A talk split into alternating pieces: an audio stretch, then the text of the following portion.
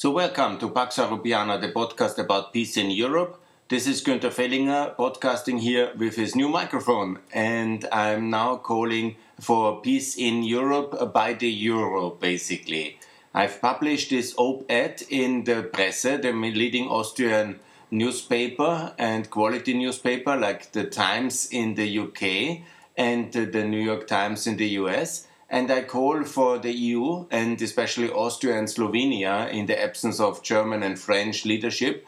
They are both um, somehow busy with themselves in the electoral chaos coming up or presently happening in Germany. So there is time for Austria and Slovenia to take control and to offer at the EU Western Balkan Summit uh, the euro for Serbia as prize for recognition of uh, the Republic of Kosovo that's the main um, thrust of this article I've published. And now I'm calling for implementing this on the 6th of October 2021. It's time to make this official and then uh, to Euroize uh, Serbia, same like Kosovo is already Euroized and Montenegro, and to make this offer official. Of course, I'm well aware that uh, Mr. Vucic will reject such an offer out of a mix of um, uh, Euroscepticism, hyper nationalism, uh, the lack of um, anything which we could offer which makes him basically recognize Kosovo. So that's an offer which he will reject.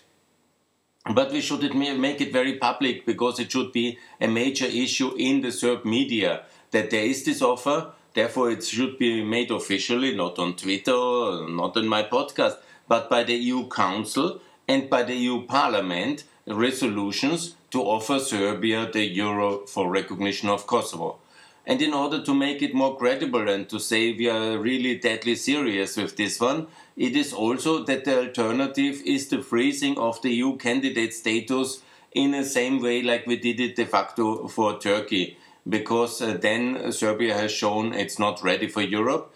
And at the same time, obviously, to offer the same for Bosnia, Albania, North Macedonia, these are the most important neighbors or regional uh, competitors uh, of uh, Serbia. And to Euroize these countries and to offer them support to adopt the euro in Bosnia, very relevant obviously for Serbian population, for Albania, that is also significant, and for North Macedonia, and together with the fact that the two big competitors of Serbia in the Balkans, uh, the Croatians and the Bulgarians, are anyhow joining the Eurozone, we can really have some impact on the Serb political debate and make this offer very credible. Here's the euro's currency, everybody else has it.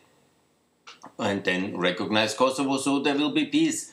And based on that one, once recognition is there, also we can start the debate about NATO membership of Kosovo and of um, Bosnia. And if Serbia continues aggression, we can also integrate Bosnia and Kosovo already now in NATO and that would be also very meaningful for the Serb public, and also then invite Serbia to NATO as well. And once Serbia has joined NATO and adopted and aligned to the European foreign policy, that means the sanction regime against Russia for its various invasions in Georgia, in Ukraine, and uh, what is happening in Belarus. If Serbia fully aligns, it can also join together with Bosnia and Kosovo as EU member states at the end of the decade and that's very meaningful for peace. So I see that as, I think, the best way forward uh, to proceed. And basically, if Serbia completely rejects, Serbia will be the only one outside of the euro, outside of the EU, outside of NATO, isolated in the Balkans. Obviously, in some ways, it has still this alliance with uh, pro Russian Orban from Hungary, but obviously, I hope in 2022 there will be a change as well, and there will be a pro European coalition uh, to um, oust um, Orban from power. And that will be also a signal for Vucic that his power is not endlessly. But let's assume a moment he is anyhow in goodwill. I'm talking about the president of Serbia, and he needs something to smooth the tensions in Serbia because there will be certain violence in the streets of Belgrade. There will be mass protests in the case the Serbian parliament recognizes uh, the Republic of Kosovo's independence. Certainly, there will be riots and violence, and uh, it can be very bad. I remind everybody how it was in 2008 when Serbia um, when Kosovo declared independence, there was major riots in Belgrade. And in October, then when Montenegro um, recognized uh, Kosovo and Macedonia did as well in mid of October 2008, it was also very dramatic moments in the streets of Skopje and Podgorica. So there will be violence, there's no doubt. And uh, we have to offer something which smooths uh, the transition, which um, tells uh, the Serb uh, population there is uh, something positive on the other side of this debate, and that's obviously the euro for Serbia. So on the positive side, if it's accepted, here the smoothing offer. If it's very substantial, I think the euro is very good. You know, the euro, of course, some people debate about uh, the validity, but it's like a boat. It lifts everybody up. It is really working very well in that sense. Obviously, could be better, but that's a other debate.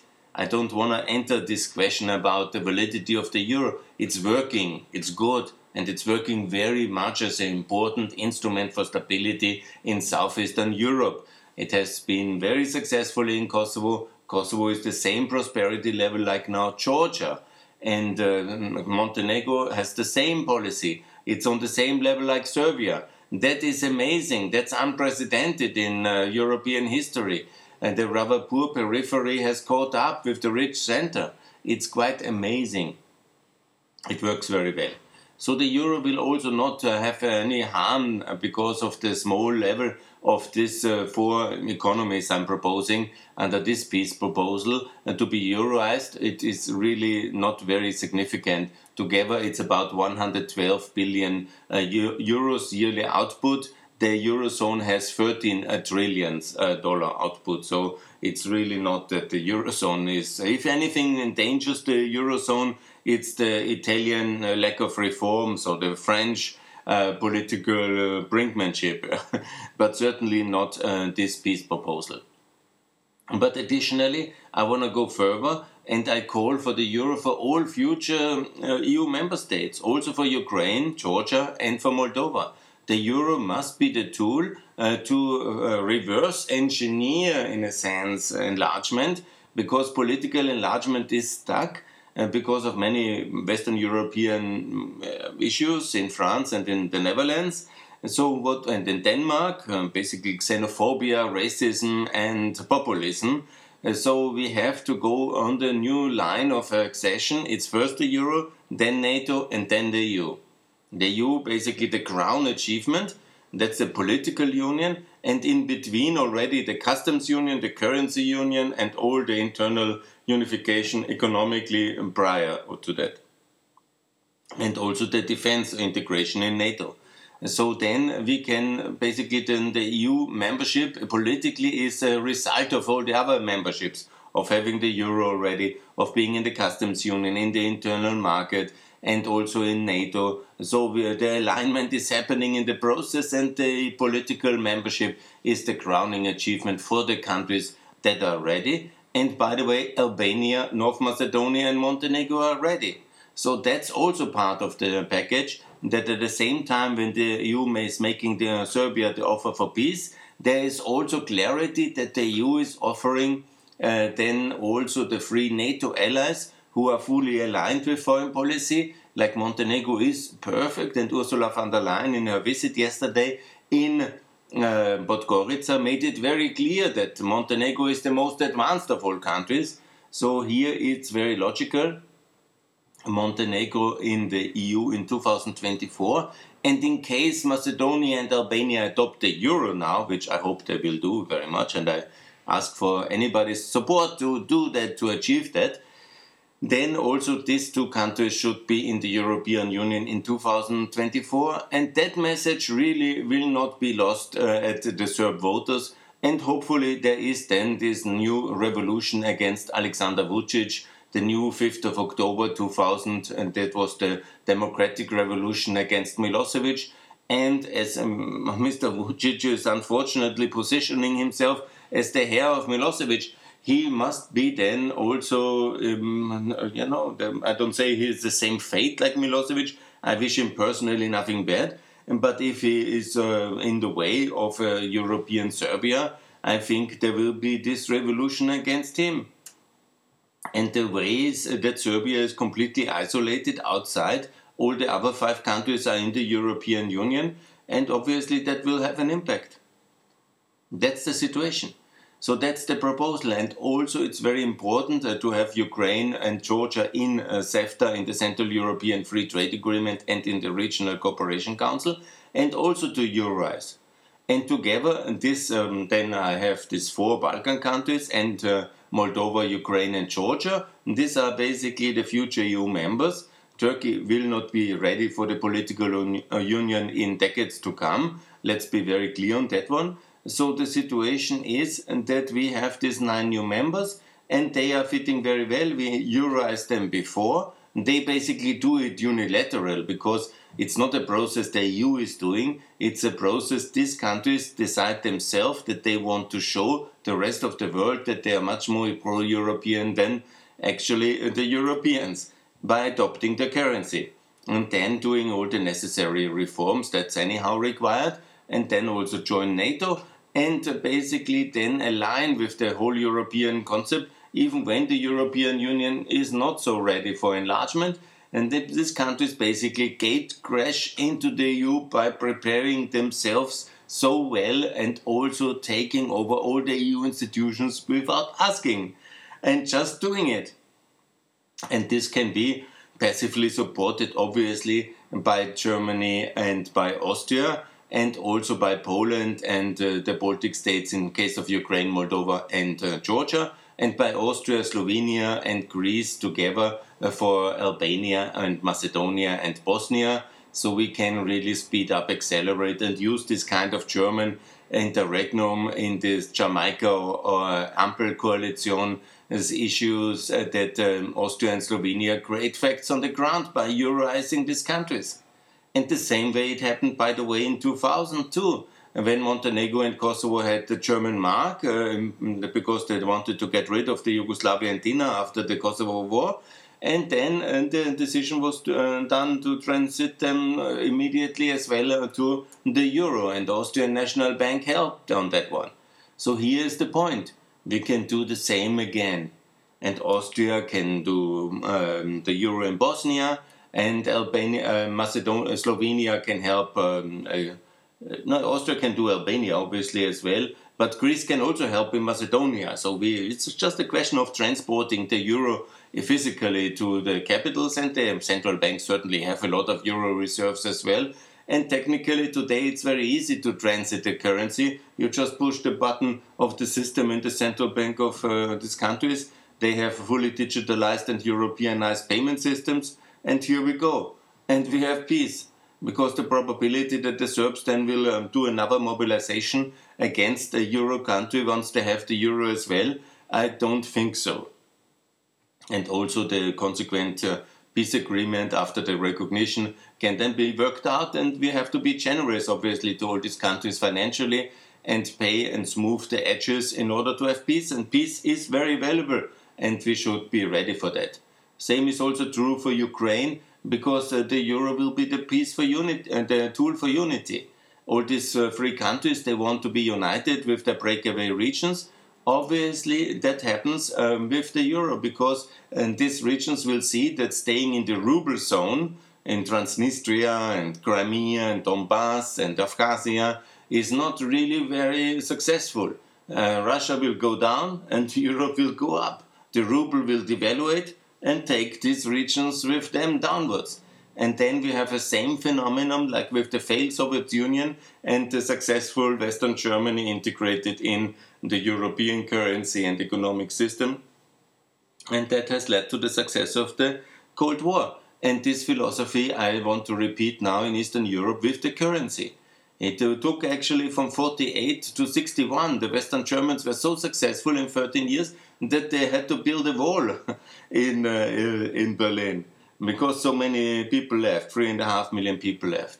So ultimately, we are in that kind of situation, and it's very important uh, to use the currency wisely. And I repeat, it's not a risk for anybody. Actually, it's meaningful because then we will have a more a global role because once we are ready to settle the big issues in our eastern periphery, we can also be taken more seriously by our allies but also by our enemies in uh, Moscow, and uh, Moscow is enemy, but I say competitor to China because Beijing is not an enemy state. Uh, we are much too focused on China, and ultimately they are a co-investor in the region, and that should be actually seen positively. And because of distance, they are anyhow not a role model uh, or an alternative integration system, and they don't have any kind of uh, power projection uh, into uh, Eastern Europe uh, available or feasible. So for trade we all do, and um, it's very different than with Russia, which wants to dominate, of course, Eastern Europe and always has. And it is very difficult to get them out of this uh, kind of philosophy of uh, dominating Eastern Europe.